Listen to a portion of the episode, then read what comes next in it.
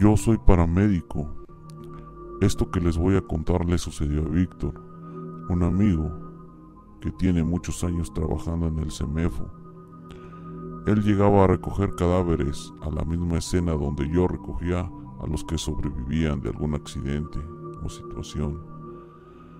Hace algunos años tuvieron problemas con su unidad para trasladar cadáveres y nos pidieron de favor que si, que si los podíamos ayudar llevando a la chica que había muerto.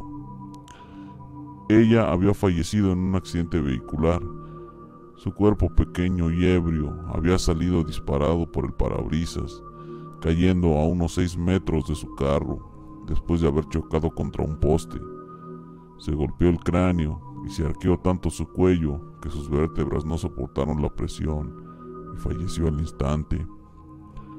Llegamos y no había nada que hacer. Ella estaba tirada en el piso con la mirada perdida, su pequeño cuerpo de apenas unos 17 años en una posición indolente.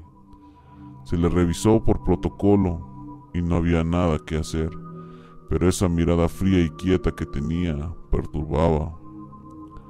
Al revisarla, ella te devolvía la mirada, sin parpadear, sin vida.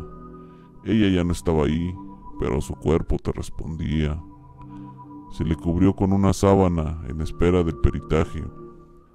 Llegó Víctor, le pasaron los papeles y procedió a levantar el cuerpo. Se embolsó y nos pidió el favor. Él se subió a la unidad con nosotros, llegamos al CEMEFO, descargamos y la colocamos en la plancha.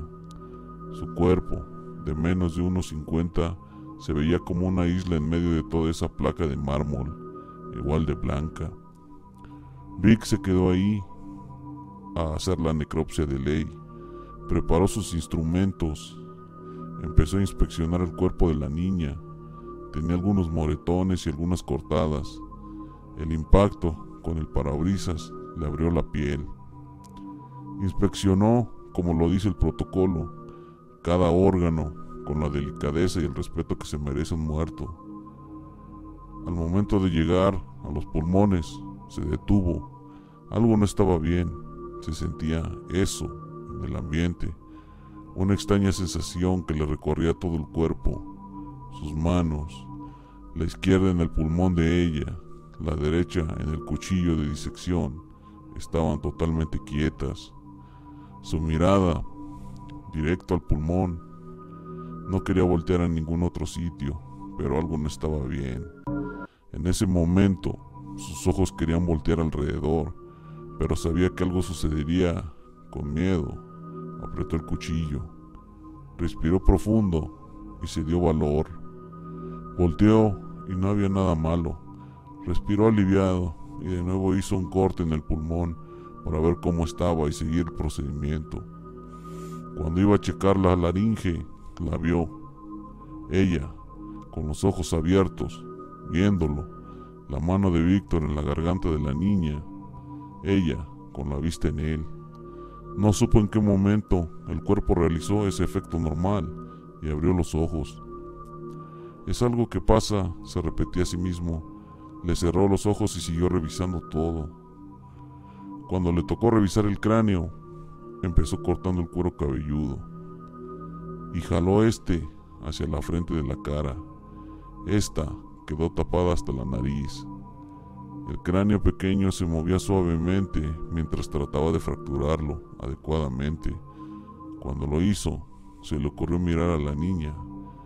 Ella estaba sonriendo, sonreía con los dientes expuestos levemente.